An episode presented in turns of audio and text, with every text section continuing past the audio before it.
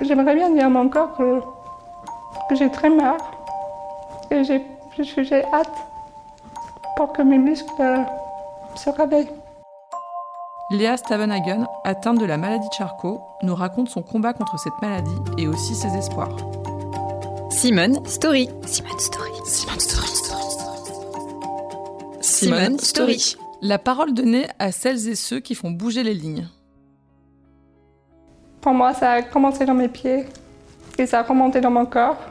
Il y a des moments où je me suis levée pendant la nuit avec des crampes dans les jambes.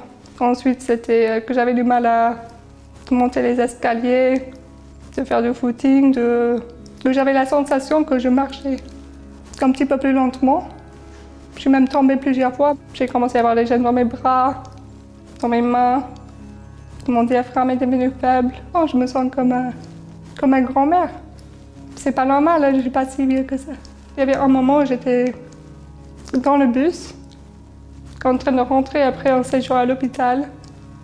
Et j'étais assise dans une place handicapée, mais là j'étais euh, une jeune femme de 26 ans pour les autres, euh, ma petite robe, il faisait beau dehors.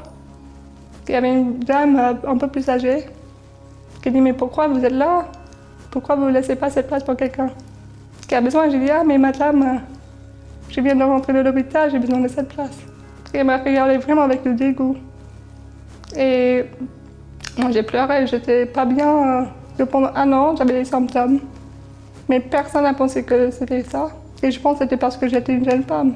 Si j'étais un mec de 65 ans, on aurait pu dire Ah oui, peut-être euh, peut-être c'est quelque chose de neurologique. Je ne savais pas qui pourrait arriver. Moi, je ne voulais pas demander. J'étais, oui, je suis restée naïve. Après avoir fait les tests demandés, pour avoir le diagnostic écrit sur le papier, ça a pris neuf mois. Parce que c'est un diagnostic par élimination. Tout ce qui arrive n'est pas. Il n'y a rien de très positif. C'est une maladie qui. vraiment qui déchire les muscles.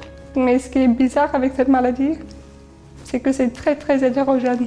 Je connais par exemple une jeune femme où ça a commencé qu'avec sa voix. C'est sa parole qui était touchée en premier. Au mars 2019, je pouvais toujours tout faire seule. Mais mars 2020, j'avais déjà beaucoup de problèmes pour marcher, que je ne pouvais plus aller au travail seule. Le fait d'avoir cette chaise roulante, c'est difficile à accepter parce que je me vois, me vois pas comme ça. Pendant la plupart de ma vie, j'ai pas utilisé une chaise. J'avais, j'étais sur mes deux jambes, comme la plupart des gens quand on boit dehors. D'avoir la maladie à Charcot à 26 ans, c'est, quelque chose bizarre. Tout le monde euh, autour de toi, on se sent très éloigné de eux. Normalement, à 26 ans, on ne pense pas à la santé. Ma maladie a, pas stabilisé complètement, mais a beaucoup, beaucoup ralenti. Comme j'étais la première personne à avoir accès, on n'a pas assez de données pour dire si ça marche ou pas. Peut-être ça marche, peut-être c'est parce que la progression de cette maladie, ça peut arriver à un moment de plateau. Pourquoi c'est moi et pas quelqu'un d'autre? Il y a plein de gens qui n'ont pas accès au traitement et ça me frustre que les gens soient plus sensibilisés parce que c'est avec euh, la connaissance on peut avoir plus d'argent pour la recherche. Et c'est avec cette recherche qu'on va trouver des traitements. Donc pour moi, c'est une question de temps. Et nous ne sommes pas seuls. Et nous sommes des badass. Parce qu'on est en train de se battre contre cette maladie tous les jours.